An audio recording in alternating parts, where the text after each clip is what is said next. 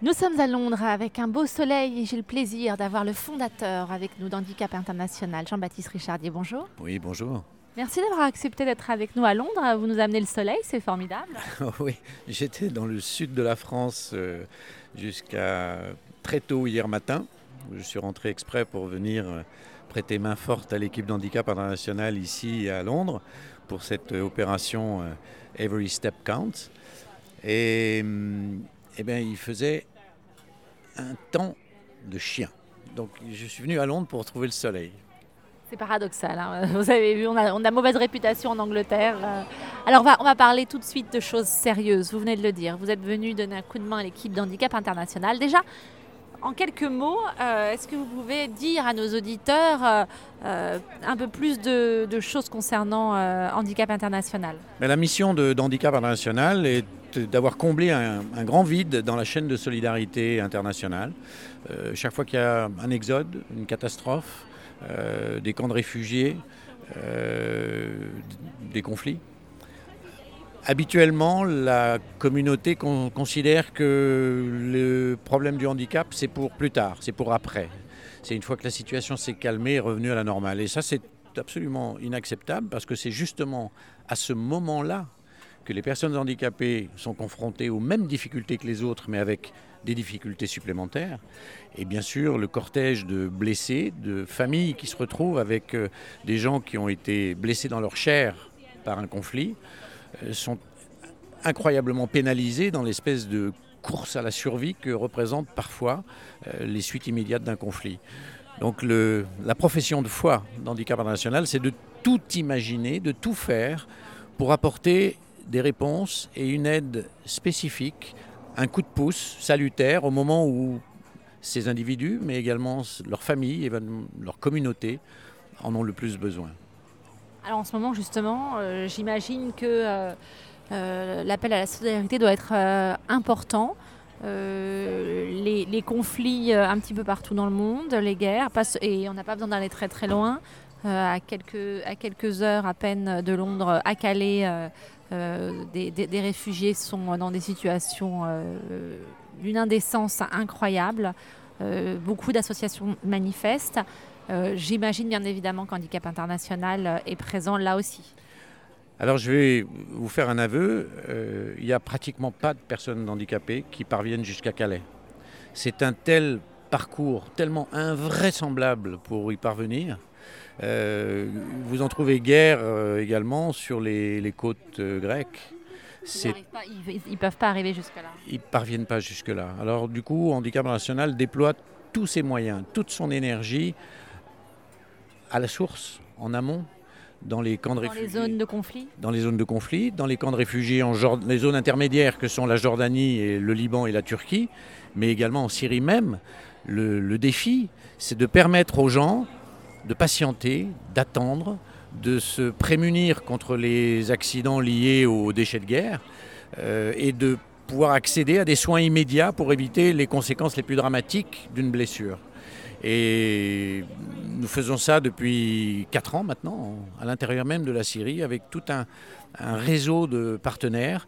Et lorsqu'on le peut, euh, franchir la frontière, et lorsqu'ils le peuvent, franchir la frontière dans l'autre sens pour venir se former.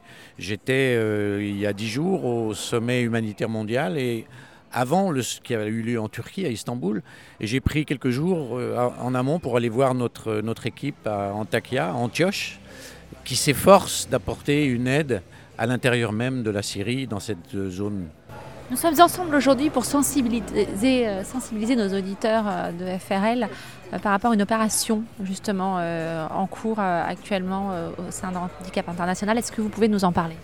Écoutez, c'est le, Royaume-Uni a une politique un petit peu particulière. Le gouvernement a mis en place un système où il sélectionne un certain nombre d'ONG qu'il considère comme suffisamment efficientes ou méritoires. Et, il leur propose que pendant une certaine période, toutes les collectes qui sont effectuées par cette association ou par ces associations, euh, le montant en est doublé par le, par le gouvernement. Et c'est donc ce qui est arrivé à Handicap International. On a été choisi parmi quelques autres.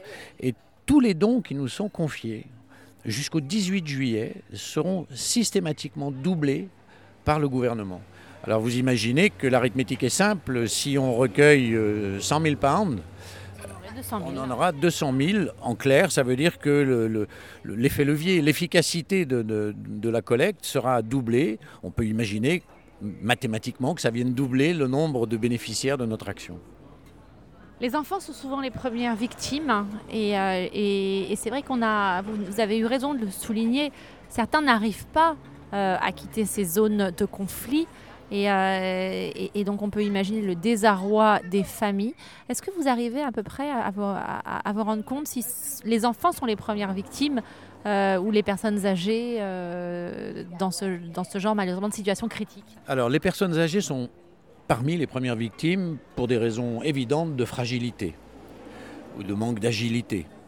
Mais les enfants sont également parmi les premières victimes par, je dirais, par insouciance, par manque de vigilance, par euh, curiosité. Euh, combien de fois on a eu des histoires absolument épouvantables de, gamins qui ont joué avec une sous-munition, ces espèces de petites bombinettes qui sont euh, larguées par milliers, par des, ce qu'ils appellent des bombes matricielles qui s'ouvrent en deux et qui libèrent un nuage de petites bombilles, bombinettes, qui ont pour vocation d'exploser à l'impact. Or, il y en a à peu près un tiers qui dysfonctionnent. Et les enfants, elles sont colorées souvent. Les enfants, aiment faire la guerre.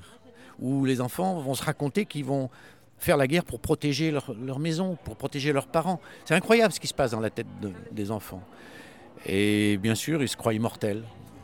On n'a pas peur du danger quand on est gamin. On n'imagine pas le danger. Combien de, personnes euh, travaillent et, euh, je dirais, c'est une profession de foi quand on fait partie, j'imagine, d'Handicap International. Ah oui, comme dans la plupart des, bonnes ONG. C'est un, un choix professionnel malgré tout, mais c'est un choix professionnel qui s'accommode d'un renoncement ou en général à une, à une voie royale. Moi, je suis médecin, j'ai choisi de fonder Handicap International avec quelques amis. Euh, c'était évidemment tourner le dos à euh, un modèle économique complètement différent. Donc il y a une part de don de soi très importante. Euh, ça valait le coup en près de 34 ans. Maintenant, Handicap International est le champion de l'aide aux personnes handicapées dans les situations de crise, mais également dans les situations de développement, dans une soixantaine de pays. Nous avons en ce moment même plus de 380 projets individualisés qui fonctionnent. Et pour euh, faire tourner tout ça, euh, ça représente environ 3500 personnes euh, dans une soixantaine de pays. 34 ans, donc vous avez créé Handicap International. ces dix dernières années, quel bilan pouvez-vous faire avec malheureusement tous les conflits que l'on peut voir depuis, depuis quelques années Est-ce que vous avez en effet constaté que les besoins étaient de plus en plus importants? Oui, mais il y a un double effet. Il y a d'une part un, recul de la nécessaire retenue dans le droit de la guerre. De plus en plus, les partis au conflit s'assoient délibérément sur le droit international humanitaire.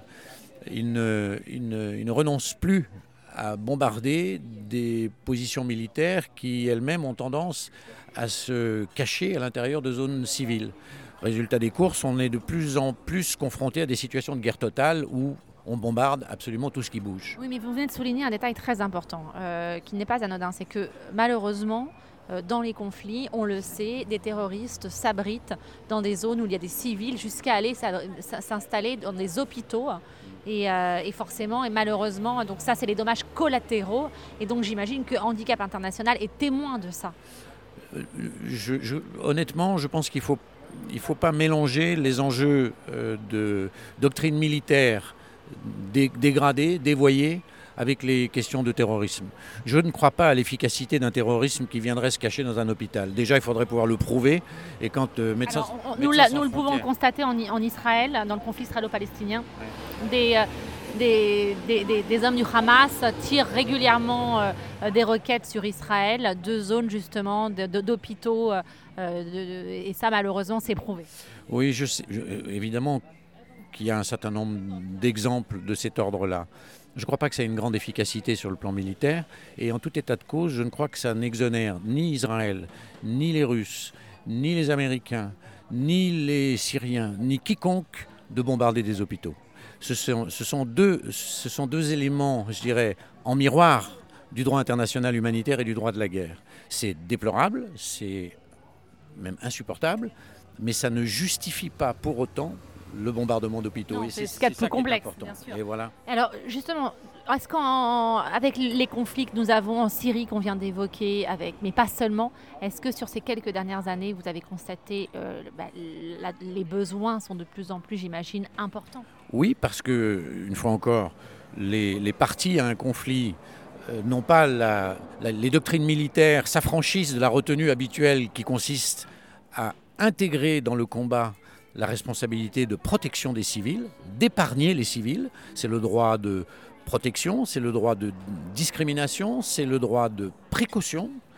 Euh, donc tous ces principes-là euh, sont en, en, réel recul et ça c'est préoccupant. La deuxième raison, c'est qu'on est dans une espèce de... Je pense qu'on est dans un recul de, l'exigence de solidarité et de fraternité. En, d'autres termes, euh, les gens ont peur euh, pour des bonnes et des mauvaises raisons. Je pense qu'on joue à se faire beaucoup plus peur que la réalité de la menace, qu'il s'agisse de la France ou de l'Angleterre ou de tous nos pays européens, euh, en termes, je dirais, d'impact sur la santé publique, quel que soit le caractère odieux et insupportable des attentats, euh, ce n'est pas encore un enjeu de santé publique au sens euh, de, j'allais dire, de, statistiques euh, épouvantables. qu'on ne se méprenne pas, je ne suis pas en train de minimiser ces attentats. ils sont insupportables, ils sont odieux, mais je pense que la peur qu'ils induisent, volontiers d'ailleurs entretenue par nos politiciens de part et d'autre, parce que ça permet d'éviter de parler d'autre chose, parce que ça permet de paraître martial, de paraître euh, vigoureux, de paraître énergique. Euh, je pense que ça entretient une, une peur. Euh, je dirais que si les Anglais à l'époque du Blitz avaient été aussi attentifs, je veux dire que comment est-ce que le, peuple anglais aurait, aurait, aurait résisté compte tenu de l'ampleur des bombardements qu'ils ont subis? Quand on, revenons quelques instants sur cette opération euh, euh, que la Grande-Bretagne euh, organise, donc vous avez besoin de dons. et nos auditeurs le, le comprendront. cette opération est une opportunité pour Handicap International de doubler ces sommes et donc plus de moyens pour aller aider euh, eh bien, les personnes euh, handicapées qui ont besoin d'handicap de, international pour, euh, pour s'en sortir. si nos auditeurs ont envie de vous aider, j'imagine qu'ils peuvent aller sur une adresse web, un site web. pour faire leurs dons déjà pour commencer Alors c'est très simple, c'est le, nom même de l'opération, everystepcounts.org. Et là vous trouvez alors, Every Steps, Every Step counts. et non .org.uk. .org.uk. Euh, et là, il y a absolument tous les éléments euh, qui permettent de piloter le, geste de don. je, voudrais, je voudrais surtout insister sur le fait que, évidemment, le fait que la somme est doublée, c'est un avantage exceptionnel, c'est un avantage qu'il faut saisir avant le 18 juillet. Euh, en même temps, je crois que la valeur du don, c'est aussi le cheminement individuel de la personne qui réfléchit pourquoi elle va le faire. Il faut le don, c'est un contrat de confiance. Euh, c'est un geste de quelqu'un dans une relation avec des gens qui ont désespérément besoin d'aide et des gens qui ont envie d'aider.